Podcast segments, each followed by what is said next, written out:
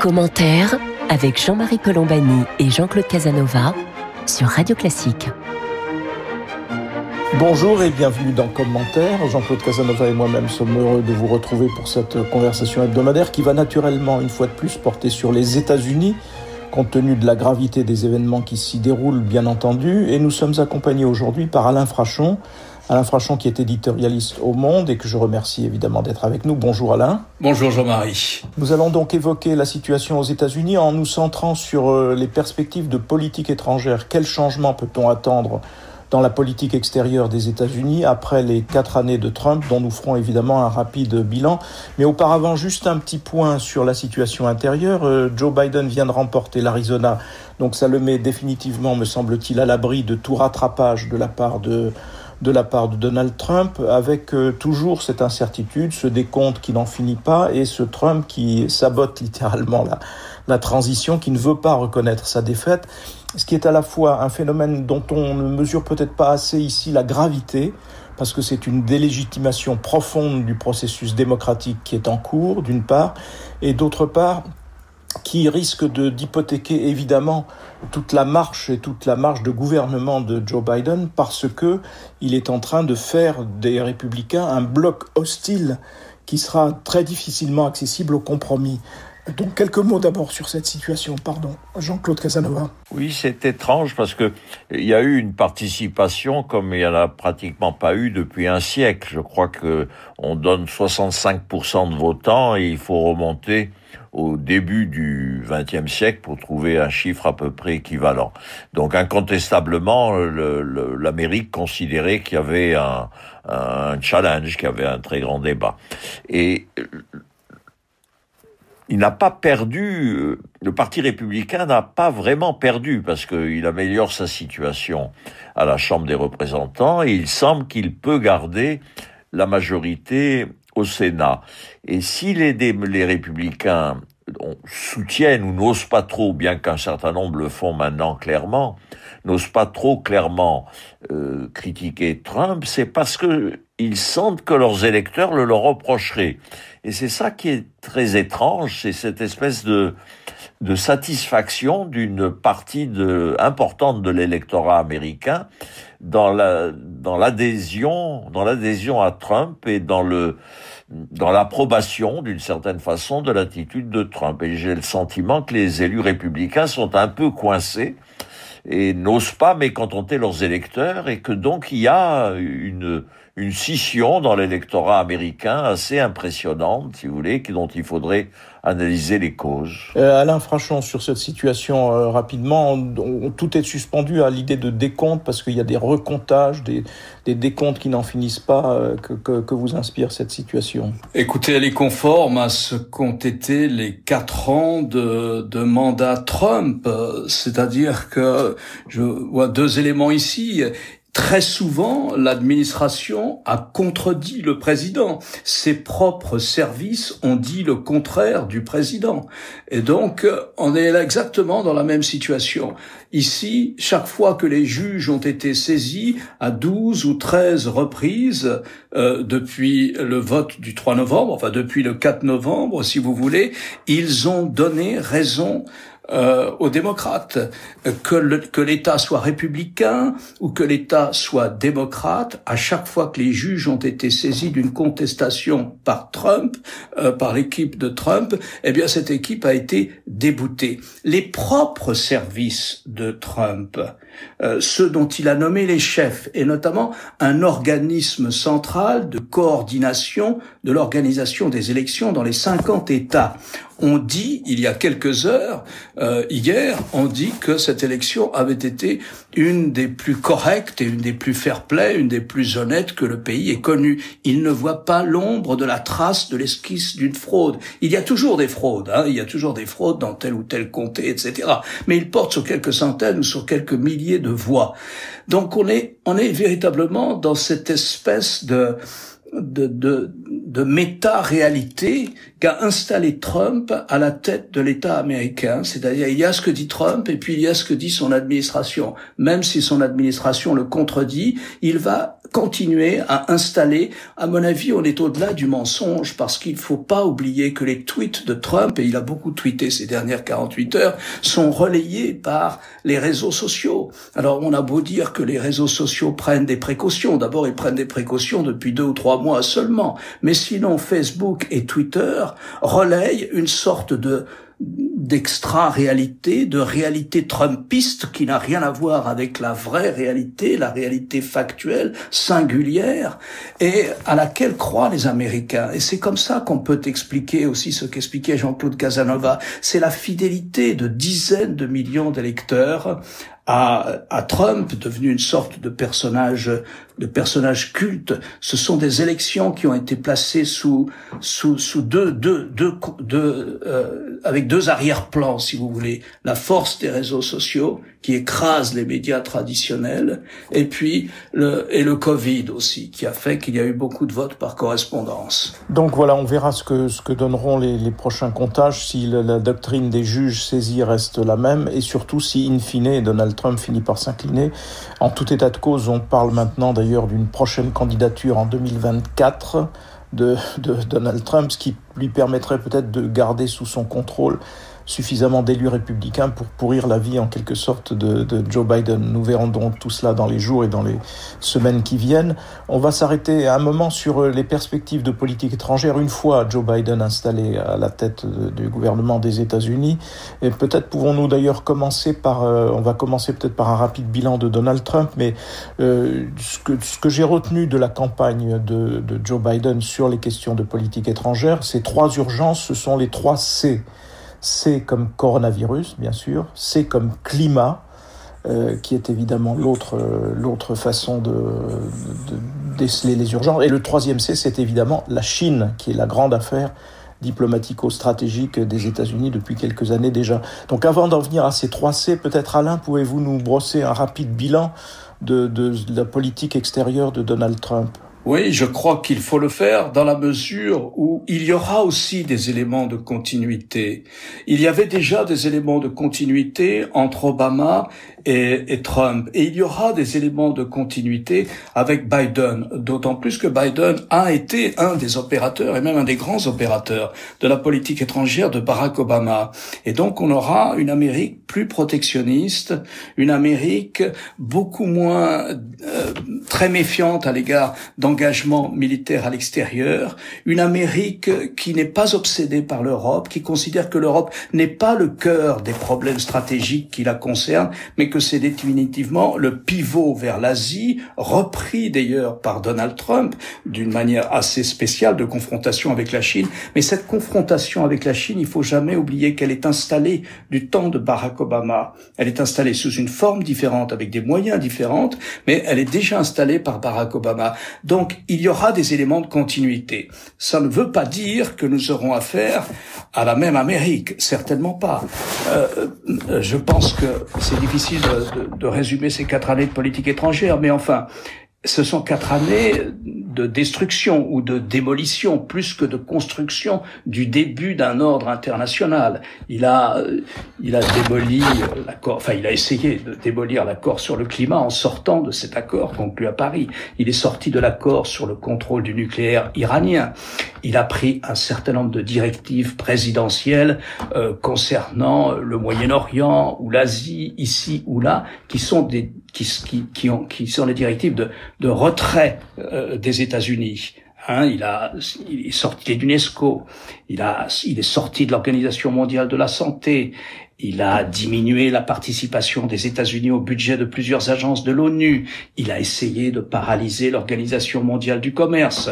Voilà un peu le panorama d'une diplomatie qui a été une diplomatie, je dirais pas isolationniste, parce qu'elle était extrêmement activiste, ici ou là, activiste au Proche-Orient, dans un sens ou dans un autre, activiste vis-à-vis de la Chine, et activiste aussi vis-à-vis -vis de l'Europe, dans la mesure où il n'a jamais caché que l'Europe était son ennemi et qu'il était prêt à déclencher contre l'Europe, là encore, donc quelque chose de très offensif, qu'il était prêt à déclencher contre l'Europe le même type de guerre commerciale que celle qu'il a déclenché contre la Chine. Donc voilà le, le panorama de quelqu'un qui ne croit pas au, à un ordre international tel que les États-Unis l'ont installé, mais qui ne croit qu'au rapport de force. Ça, ça va changer, ce dernier point-là. Jean-Claude Casanova. Oui, je suis entièrement d'accord avec Alain Frachon, mais la difficulté pour Biden, c'est que la politique, étrangère, la politique étrangère des États-Unis ne peut pas être simplement le contraire de ce qu'a fait Trump et le retour euh, au passé. Il faut, il faut toute une série de problèmes. Il faudra qu'il trouve des voies nouvelles parce que le, plus facile, c'est évidemment le, climat. Euh, il reviendra, il reviendra dans l'accord sur le climat. Ceci dit, l'accord sur le climat dissimule des transferts euh, de fonds des pays développés, des pays riches, vers les pays pauvres. Or, les pays riches vont se trouver dans une situation économique euh, extrêmement difficile, devant un endettement massif, et donc, en fait, la politique du climat va être dominée par euh, quel sacrifice fera-t-on pour le climat au détriment des besoins internes. Mais euh, le problème central de, Trump, qui est, je ne sais pas ce qu'en pense euh, Alain, qui est la Chine, je ne pense pas que l'Europe soit dans une position fondamentalement différente.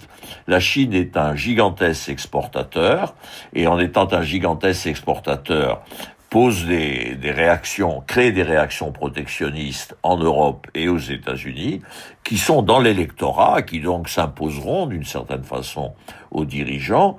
Et en même temps, la Chine dispose de créances. Elle peut acheter à peu près n'importe quelle entreprise dans le monde, dans le monde occidental.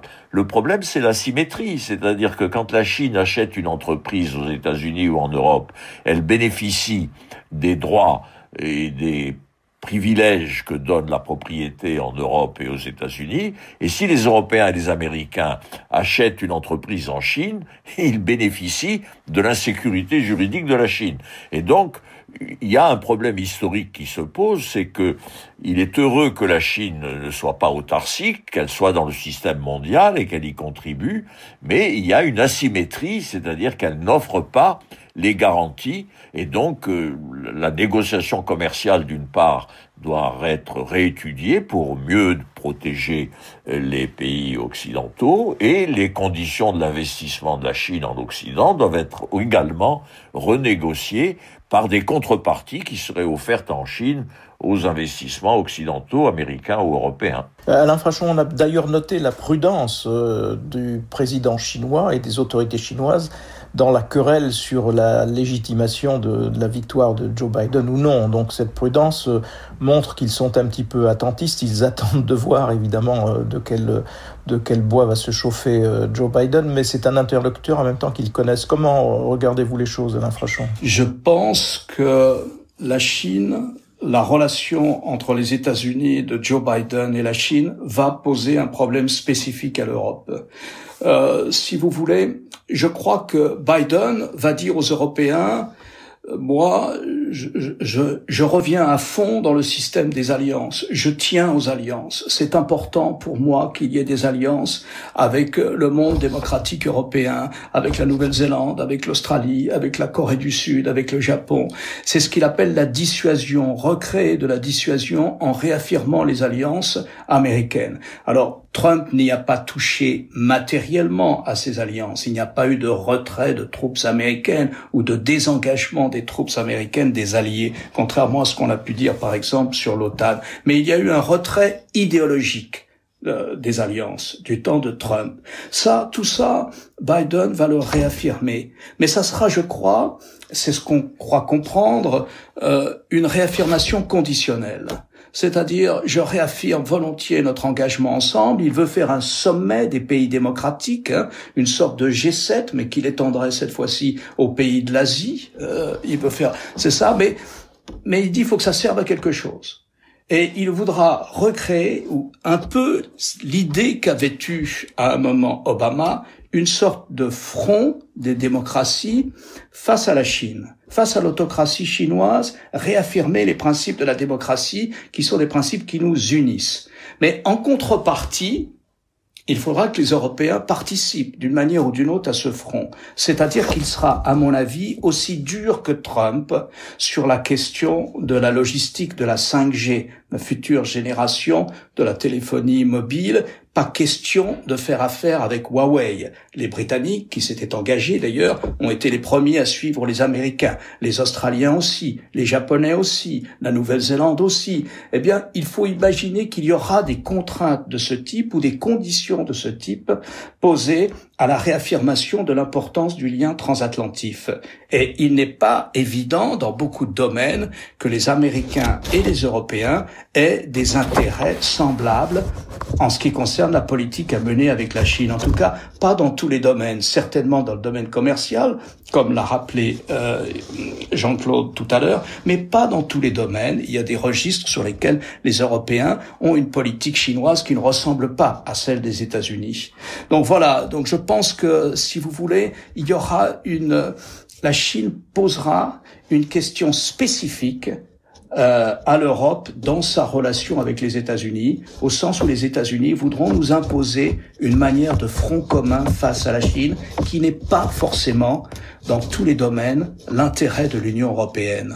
Jean-Claude Casanova, oui, cette idée de Joe Biden de faire un, sommet des démocraties nous renvoie à la lecture que l'on peut avoir de ce début de siècle, qui est une lecture de confrontation pour ne pas dire plus, entre des systèmes autoritaires, autocratiques et des systèmes qui restent démocratiques.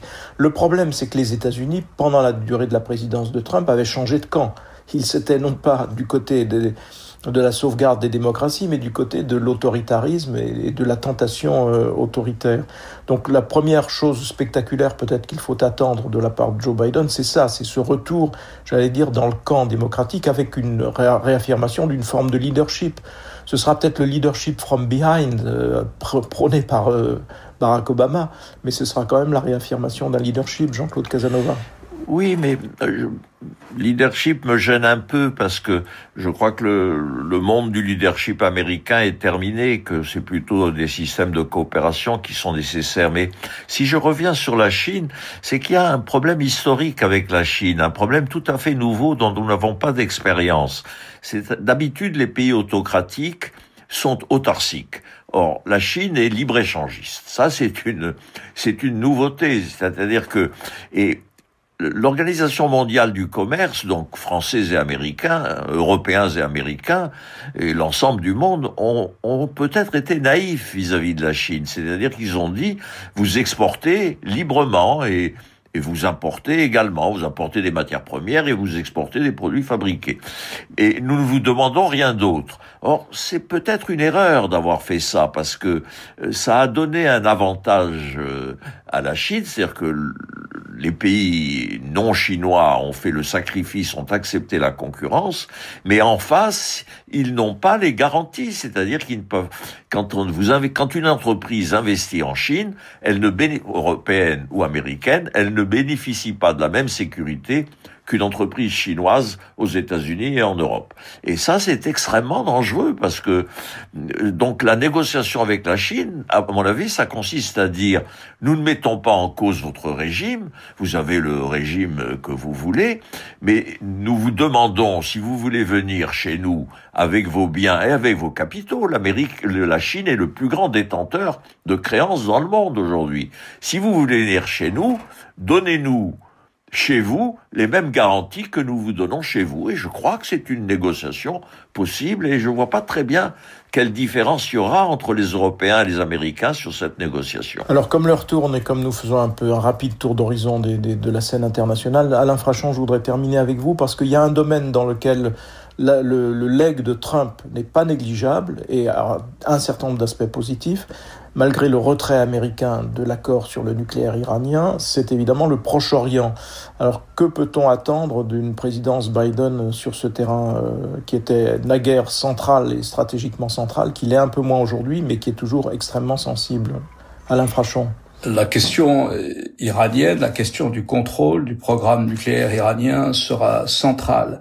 L'administration Biden a d'ores et déjà dit qu'elle était, qu'elle voulait revenir à l'accord conclu à Vienne par la communauté internationale en, en, juillet 2015, euh, c'est-à-dire on place le programme nucléaire iranien sous contrôle et en contrepartie on lève les sanctions euh, économiques et financières qui ont été décidées à l'encontre de l'Iran. Alors Biden a dit qu'il était prêt à revenir à cet accord, mais bien sûr les Américains ont spécifié, enfin les gens de son de son administration, ça ne peut pas être exactement le même accord. C'est-à-dire qu'il y a un certain nombre de points qui ont été soulevés par la France d'ailleurs, souvent, mais aussi par l'administration Trump, qui est de dire cet accord doit être plus large. Il doit comprendre aussi, c'est un accord qui doit inclure une manière de contrôle sur le programme de missiles intercontinentaux iraniens et sur la politique régionale en Iran, le comportement de l'Iran en Syrie, le comportement de l'Iran en Irak et le comportement de l'Iran euh, au Liban notamment. Alors bon, jusqu'à là, les Iraniens ont dit non. Mais d'une certaine manière, ils ont dit non pour ne pas perdre la face face à l'administration, pour ne pas perdre la face vis-à-vis de l'administration Trump, pour ne pas montrer qu'ils cédaient aux pressions. Dans la mesure où ils ont eu l'administration américaine qui se dit ouverte à revenir sur les mécanismes principaux de l'accord de Vienne de 2015, il n'est pas impossible que l'Iran dise oui et qu'une négociation reprenne. Elle soulagerait l'ensemble de la région dans la mesure où, euh, si vous voulez, particulièrement si elle inclut une discussion sur la politique régionale de l'Iran au Moyen-Orient, c'est-à-dire dans les trois pays que j'ai cités, en Irak, en Syrie et au Liban, où les Iraniens ont acquis par milice interposée une sorte de droit de veto, de droit de veto politique qui diminue la souveraineté de ces trois pays. Voilà quelque chose qui pourrait changer. Ça ne sera pas, je pense, une priorité, mais ce sera un mécanisme long qui prendra du temps, sans doute le, les quatre années du mandat euh, du mandat de, de Joe Biden, mais il faut aller vite parce que l'Iran est sorti des cadres de l'accord de Vienne. L'Iran a dit puisque les États-Unis ne le respectent pas, eh bien cet accord est caduque. L'Iran a repris son programme d'enrichissement accéléré euh, de l'uranium. L'Iran, comme on le sait, a cette mainmise sur la situation libanaise qui rend la gouvernance du Liban, qui n'est déjà pas facile, mais qui la rend encore plus difficile et voilà un peu la situation. Alors c'est une situation qui ne réagit, qui ne, qui, déplaît fortement au gouvernement israélien, au gouvernement de Benjamin Netanyahu, qui lui était partisan de la politique que menait Trump à l'égard de l'Iran. Donc, si vous voulez, c'est une situation qui va, qui va, qui va mécontenter cette espèce d'axe les grands pays arabes sunnites et Israël qui s'est formé ces quatre ou cinq dernières années. Voilà, ce sera un des points centraux qu'il faudra évidemment observer dès lors que Joe Biden sera en fonction, ce qui n'est pas encore le cas dans la période de transition. Donc il y a encore le feuilleton intérieur à suivre pour savoir à quel moment la victoire de Joe Biden sera véritablement reconnue et les choses pourront prendre un autre cours. Merci en tout cas à Alain Frachon de nous avoir accompagnés aujourd'hui.